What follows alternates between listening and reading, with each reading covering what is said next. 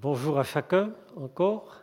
Et voilà, je me réjouis de partager, c'est vrai, l'Évangile au milieu de vous parce que depuis plus de 20 ans, le mot Arsenal est dans ma vie, puisque avec Seigneur en Mission, nous avions un garage qui est à l'extrémité maintenant du bâtiment chez Diguer et que nous avons préparé là cinq expéditions à travers le Sahara nous avons amené du matériel, nous avons créé, enfin, fait des containers, et puis peu à peu, on s'est installé dans les locaux vides, comme ça, tout en sachant qu'il y avait ce projet merveilleux.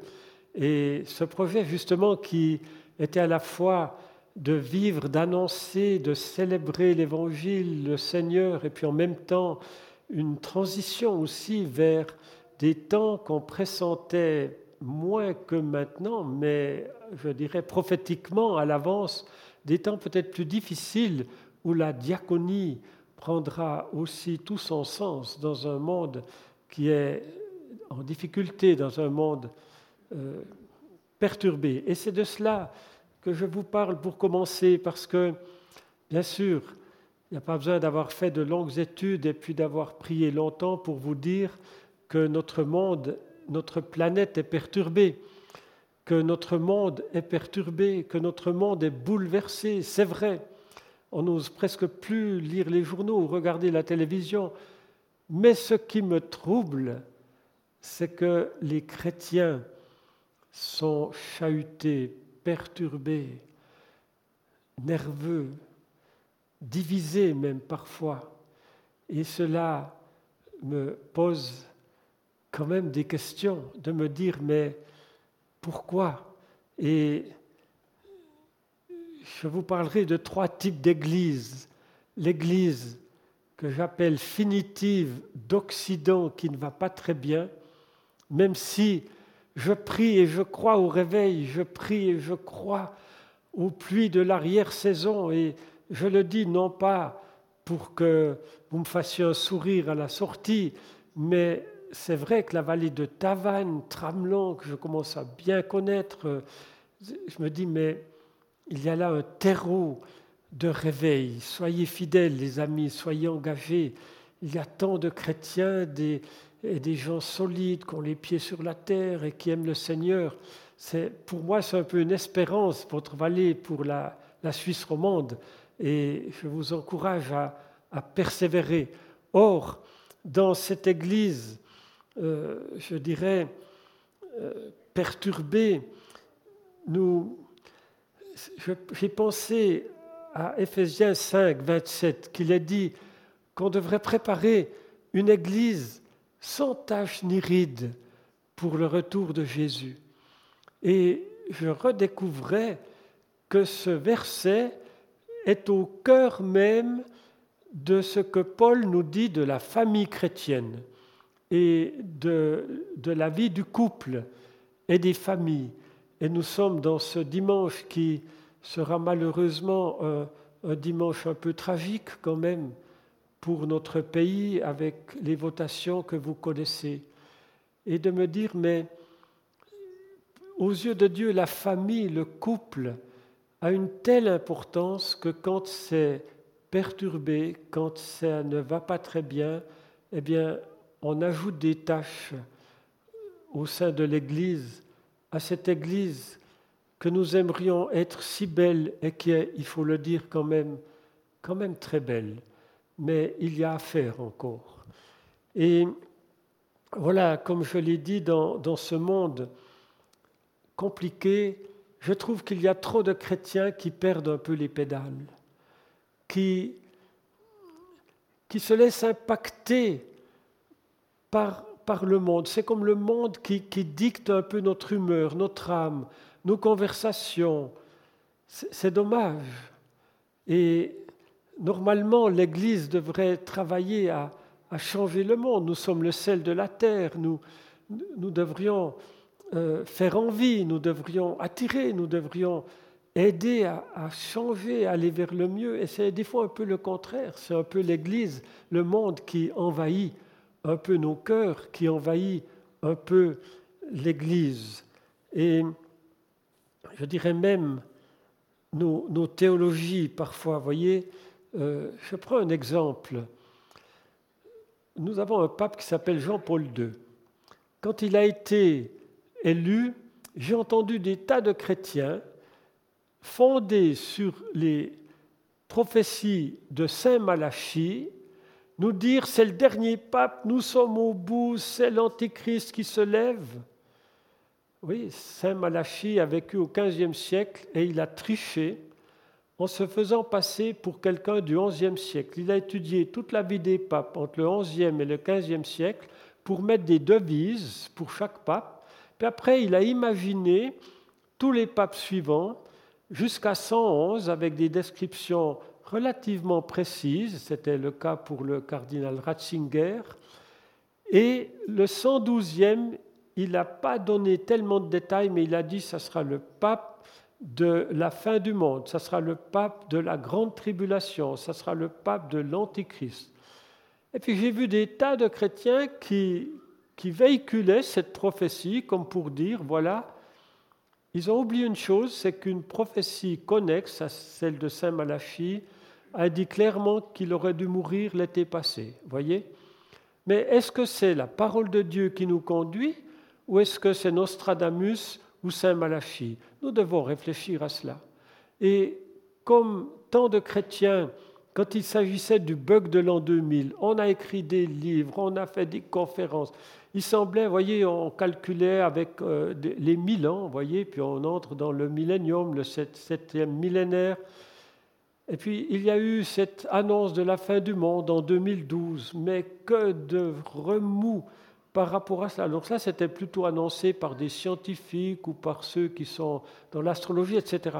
Et puis on a même proclamé que le 23 septembre 2015, c'était l'enlèvement de l'Église. Et qu'est-ce qu'il n'y a pas eu de, de, mouvement tout autour de cela? Je me dis, mais voyons, c'est le temps de retrouver la paix, c'est le temps de retrouver je dirais, la stabilité, de retrouver la, communion avec un Seigneur qui règne, qui dirige. Et que dire de cette pandémie, chers amis? On ne parle que de ça. Chacun a son opinion, on se divise même. Et puis ce qui revient toujours, c'est la liberté. On ne parle que de liberté. Alors, moi qui suis très près de la France, c'est sûr qu'il y a une liberté qui nous vient du siècle des Lumières, qui nous vient des philosophes, des scientifiques, et qui est une liberté finalement de se séparer de Dieu, de se séparer de sa parole. Cette liberté-là, j'en entends tout le temps parler. Et en fait, ce n'est pas du tout une liberté, c'est un esclavage. Plus on s'éloigne du Seigneur qui nous libère, plus on entre dans toutes sortes d'esclavage. D'ailleurs, la preuve, c'est que quand on quitte les commandements de Moïse, quand on quitte ces commandements de sagesse pour qu'un monde marche bien, que des familles aillent bien, et comme le dit si souvent l'Ancien Testament, afin que vous soyez heureux, plus on quitte ces commandements, plus il faut inventer des lois. Vous avez remarqué On invente tout le temps des lois. Parce qu'il faut des lois pour tout maintenant. Il faudra bientôt des lois pour se promener à tel jour dans la forêt plutôt qu'un autre. Pourquoi? Parce que nous sommes entrés dans cette soi-disant liberté. Et j'entends même des croyants fondamentalement qui parlent, on nous prive de liberté, mais de quelle liberté?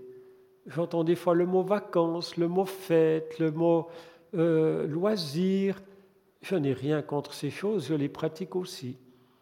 Mais est-ce que c'est cela notre souci majeur? Est-ce que c'est à cela qu'on attribue le mot liberté? Et en ce sens, je vous ai parlé du siècle des Lumières qui, est un siècle de ténèbres, qui entraîne l'humanité loin de Dieu et où l'égoïsme est partout. L'être humain est au centre. Il est le centre. C'est le, c'est le sens profond de l'humanisme.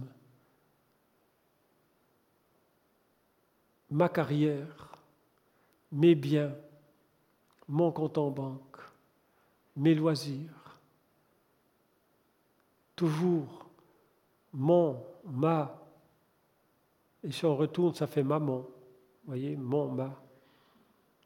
je dis, je ne parle pas du Jura, mais dans le canton de Neuchâtel, nous avons des chats et des chamois. Et nous avons beaucoup de moi-moi. Voyez, tant de personnes sont centrées sur elles-mêmes. On chante des fois ce cantique, Jésus soit le centre. Et moi j'aime chanter ce cantique en disant, Jésus soit mon centre. Est-ce que Jésus est notre centre?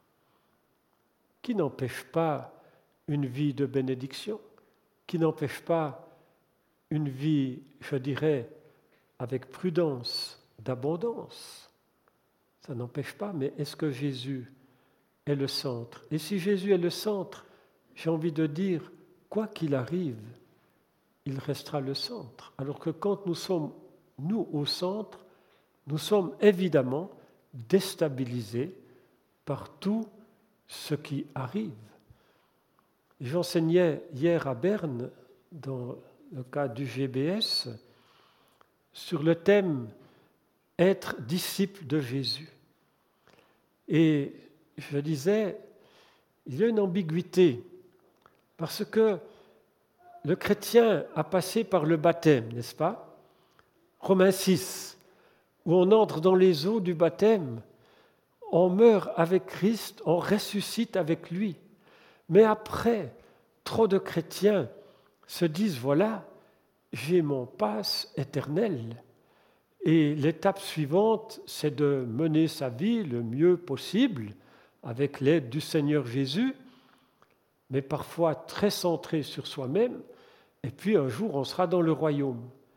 Mais le disciple, il doit passer par Romains 12. Offrez vos vies comme un sacrifice vivant, sain et agréable. Et ça ne se fait pas qu'une fois dans la vie.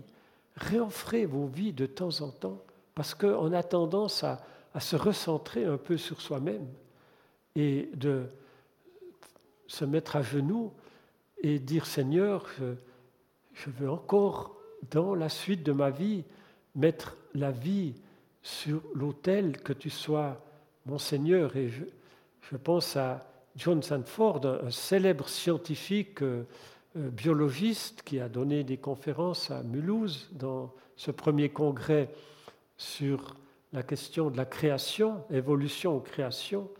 Et John Sanford était un athée convaincu du point de vue philosophique, mais surtout aussi scientifique.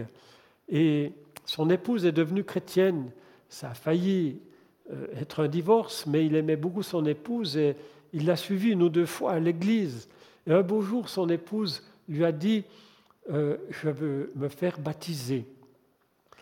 Euh, pour lui, c'est un choc, évidemment, parce que probablement ils avaient été baptisés, soit comme catholiques ou comme protestants, en tant que bébés. Et puis, le Seigneur a fait un chemin dans, son cœur et il a dit ben, Je veux aussi demander le baptême. Alors le voilà il nous a donné cette. D'ailleurs, on peut toujours écouter ce témoignage de John Sanford euh, sur, euh, dans, les réseaux sociaux ou sur YouTube. Et il dit voilà, le dimanche matin, j'étais dans l'eau et le pasteur m'a dit Est-ce que vous croyez en Jésus mort, ressuscité, qui reviendra, qui est à la droite du Père? Oui, je crois. Est-ce que Jésus sera votre Seigneur? Et John Sanford nous a dit, j'avais jamais pensé à ça. Alors c'était un choc pour lui. Et il est resté dans l'eau un moment et il a pris la décision. Jésus sera mon Seigneur. Et c'est cela le chemin du disciple. Disciple veut dire apprendre, veut dire suivre, veut dire avoir un modèle, veut dire se former constamment. Alors je dis, il y a beaucoup de chrétiens mais est-ce qu'il y a beaucoup de disciples? C'est une question qui m'est posée. C'est une question qui nous est posée, chers amis. Alors, j'ai traité de cette Église finitive d'Occident. qui doit prendre le chiffon. Mais je crois quand même à des temps de, réveil. Je, prie, je crois que c'est possible. On a une population qui est totalement apeurée, une population qui déprime. Et il faut des villes refuges, il faut des églises refuges, il faut qu'ils trouvent sur leur route des personnes dans l'espérance, des personnes qui malgré tout ont la paix, la joie. Et ces personnes seront attirées, je le crois, beaucoup. Alors persévérez, les amis, et que les salles se remplissent, pas comme ce matin, mais je comprends bien, c'est normal, on obéit, n'est-ce pas? Voilà. Et puis, il y a d'autres types d'églises, les églises de la pauvreté, qui sont majoritaires dans notre monde, les églises de la pauvreté. Je connais des situations pas si loin de chez nous, dans les pays de l'Est, en Roumanie, où ils sont huit dans la même pièce et une cheminée en mauvais état pour se chauffer en hiver où il fait froid.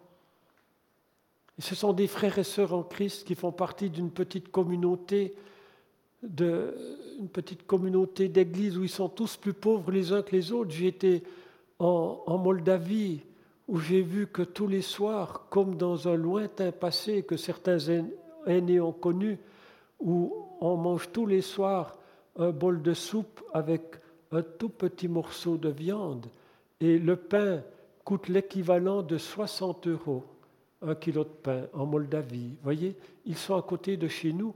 Et là, ils n'ont pas tellement de temps pour se laisser impacter par tous les soubresauts de notre monde ils doivent survivre. Et ce qui me frappe, c'est la joie de ces gens dans la louange. Là, ils chantent le Seigneur, ils le remercient, ils sont attachés. Que dire de la Chine où j'ai été il y a trois ans, visiter des églises très loin dans le nord, près de la Russie, sur la frontière nord-coréenne, des gens qui sont dans la survie à la fois économique mais aussi la crainte des arrestations, la crainte de la police. Et ils vivent l'essentiel. Ils se retrouvent pour louer l'Éternel. Moi, j'étais stupéfait des fois de les entendre louer l'Éternel. Et presque dans toutes ces églises, on a chanté en langue. Et c'est quelque chose qui m'a beaucoup touché. Donc, je ne suis pas en train de faire de la publicité, vous comprenez, mais ça m'a touché parce qu'on pouvait ensemble chanter et louer le Seigneur. Et puis, ces gens, ils, se retrouvent pour lire la Bible, chanter des cantiques, louer le Seigneur, prendre soin les uns des autres et prendre soin de leurs voisins. C'est pour ça que ces églises grandissent si vite. Mais ils n'ont, j'allais dire, pas le temps de palabrer sur tout ce que le monde nous impose comme discussion. Et puis voilà maintenant je pourrais dire beaucoup de choses sur Cuba, sur des townships où j'ai travaillé, où je vois que quand il s'agit de survivre quelque part, on va à l'essentiel.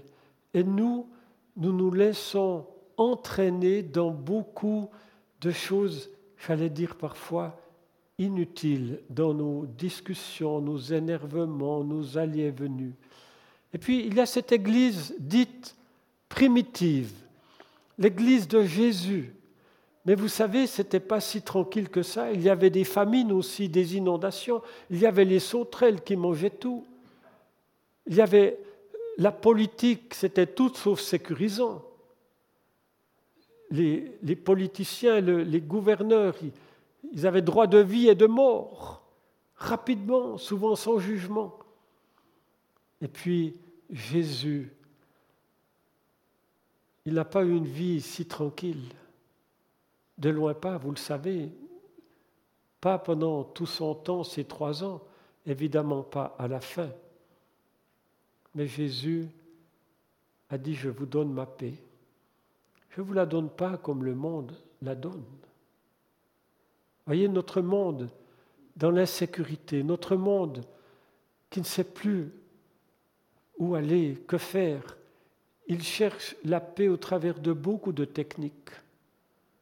Je n'ai rien contre la relaxation, bien sûr, mais si on commençait aussi de chercher davantage la paix en Jésus. Je me souviens, à Emmaüs, Ernest a aussi fait Emmaüs. Tu te souviens de ce tableau? Oui, c'était la salle où on passait les examens, où éventuellement on était convoqué par les professeurs, si on avait peut-être fait quelque chose qui n'était pas très correct. Mais dans cette salle d'examen, euh, d'examen oraux, il y avait un tableau euh, qui est une reproduction du tableau de Jan Stika. Je crois que l'original est très grand.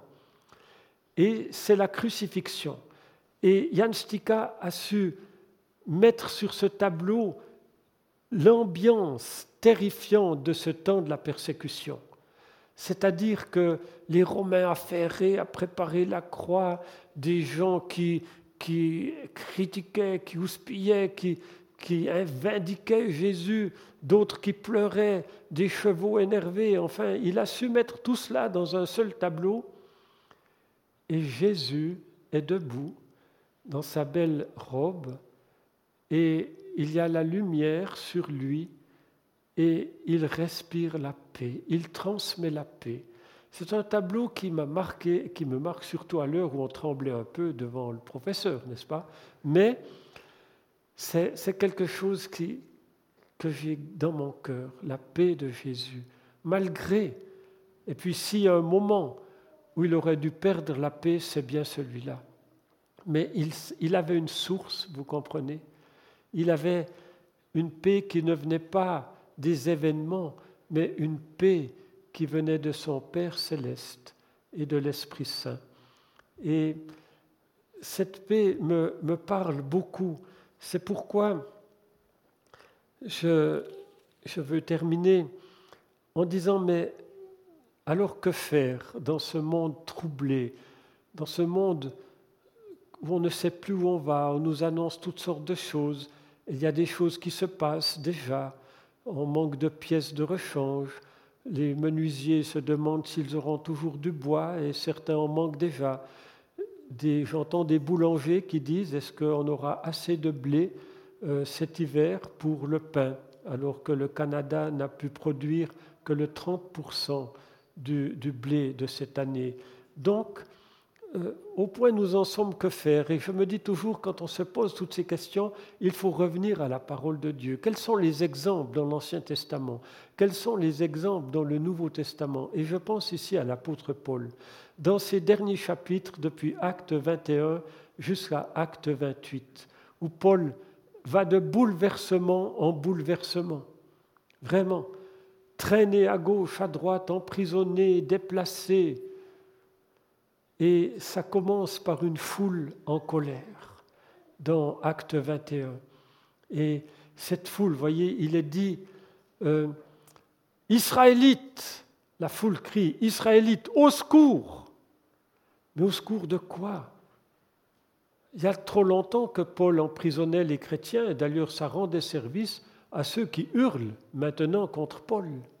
Et j'entends au fond des personnes aujourd'hui qui perdent un peu les pédales. Au secours, au secours, mais au secours de quoi? Et puis Paul, je suis bouleversé parce que les autorités prennent soin de Paul. Et les autorités, avec tout ce qu'on peut dire, les autorités ont pris soin des églises pendant la pandémie. Il y a eu des temps où c'est que dans l'église qu'on pouvait se réunir à 50 personnes, alors que tant d'établissements publics étaient fermés, les musées étaient fermés, les cinémas. Et j'entendais des personnes dire, mais enfin, c'est quoi cette histoire? Or, je crois que les autorités, que nous avons encore de bonnes autorités qui ont voulu que les églises puissent encore se rassembler, que les chrétiens puissent encore prier. Et donc, les autorités ont pris soin de Paul. Et puis quand il est dans la tempête, il y a bien sûr un officier romain qui veut sauver Paul, mais Paul a reçu une vision, un ange pendant la nuit le bateau sera perdu, mais les hommes seront sauvés. Et je pense que nous allons perdre des choses de notre bateau. Nous allons perdre des choses, c'est vrai, il faut le dire. Mais il faut que les gens soient sauvés. Il faut que notre préoccupation soit celle du Seigneur qui a donné sa vie sur la croix, que notre préoccupation soit celle de Paul. Parce que Paul, il passe à Rome, il est accueilli par des frères et sœurs en Christ sur la Via Appia. Et ça, ça me touche beaucoup. Paul, il a des frères et sœurs en Christ. Et je l'ai dit tout à l'heure, au, mois de, mars l'année passée, j'ai vraiment failli mourir du corona. J'étais hospitalisé gravement. Et il y a eu un miracle, mais avant le miracle, eh bien, je voyais la mort en face, triste de quitter mon épouse, mes enfants, mes petits-enfants, mais aussi les frères et sœurs en Christ. Il y avait quelque chose en moi qui, qui m'attachait profondément, alors que je reverrais bien sûr dans les cieux, mais combien la communion fraternelle est importante et je vous invite à la développer, je vous invite, parce que notre monde a besoin de cette communion fraternelle, a besoin de trouver des frères en Christ dans ce monde, comme je l'ai dit, d'égoïsme. Et dans, dans ce temps-là, eh bien, je me dis, voilà, ce dont notre monde a besoin, c'est de la paix de Jésus. Et je vous ai parlé de Paul il était dans un appartement confiné à Rome. Vous entendez? Il était confiné dans un appartement avec la liberté de recevoir des personnes, de transmettre l'évangile, mais pas d'en sortir. Il était confiné. Et Paul nous parle de ce temps dans l'épître aux Philippiens, quand il nous dit en Philippiens 4.4, Réjouissez-vous toujours dans le Seigneur. Et comme il est à peu près sûr qu'on ne va pas comprendre, il répète, je le répète, réjouissez-vous toujours dans le Seigneur. Et moi, je pensais, pendant bien des années, dans mon plus jeune âge chrétien, c'est facile, Paul, il a un problème, il y a un ange qui vient, clac, clac, clac, voilà, il lui dit ce qu'il faut faire. Euh, il y a une personne paralysée, au nom de Jésus, lève-toi. Il y a un jeune homme qui tombe de la fenêtre, il est mort, il descend, on le ressuscite, on continue la réunion. Euh, je me dis, ben, c'est facile de se réjouir. Et puis je découvre quand même que quand Paul écrit cela, il est dans les chaînes à Rome. Mais qu'est-ce qu'il dit qui est le secret de Paul? L'évangile progresse. Nul n'ignore pourquoi je suis dans les chaînes. Et l'évangile fait des progrès. Chers amis, si nous sommes attachés au progrès de l'évangile, d'abord, on peut se réjouir profondément c'est vrai que c'est assez calme en Occident. Mais quand on sait que des milliers vont se convertir aujourd'hui dans des pays les plus difficiles, en Chine, en Afghanistan, même partout au Pakistan, on le sait, en Inde, on sait qu'il y a des milliers et milliers de conversions, l'évangile progresse. Et je crois, il va continuer de progresser chez nous. Et je termine par ce verset de Philippiens 4, n'est-ce pas, quand il est dit, dans Philippiens 4, je vais y arriver, voilà, ne vous inquiétez de rien, ne vous inquiétez de rien, mais en toute chose par la prière et la supplication avec des actions de grâce, faites connaître à Dieu vos demandes, et la paix de Dieu qui surpasse toute intelligence gardera vos cœurs et vos pensées en Jésus-Christ. Chers amis, il y a la prière. Au début de la pandémie, beaucoup se réunissaient pour prier. Et puis on perd vite l'habitude. On est découragé parce qu'on ne voit pas la prière, chers amis. Mais la paix du Seigneur, ne vous inquiétez de rien. Et nous allons chanter un vieux cantique que j'aime beaucoup, Oh la paix que Jésus donne. Je ne la connaissais pas. Tout sur mon chemin rayonne. Et tranquillement j'avance. Chers amis, il faut que le peuple de Dieu avance tranquillement avec la paix de son Seigneur dans ce monde bouleversé. Chantons une strophe et deux fois le refrain de ce beau cantique.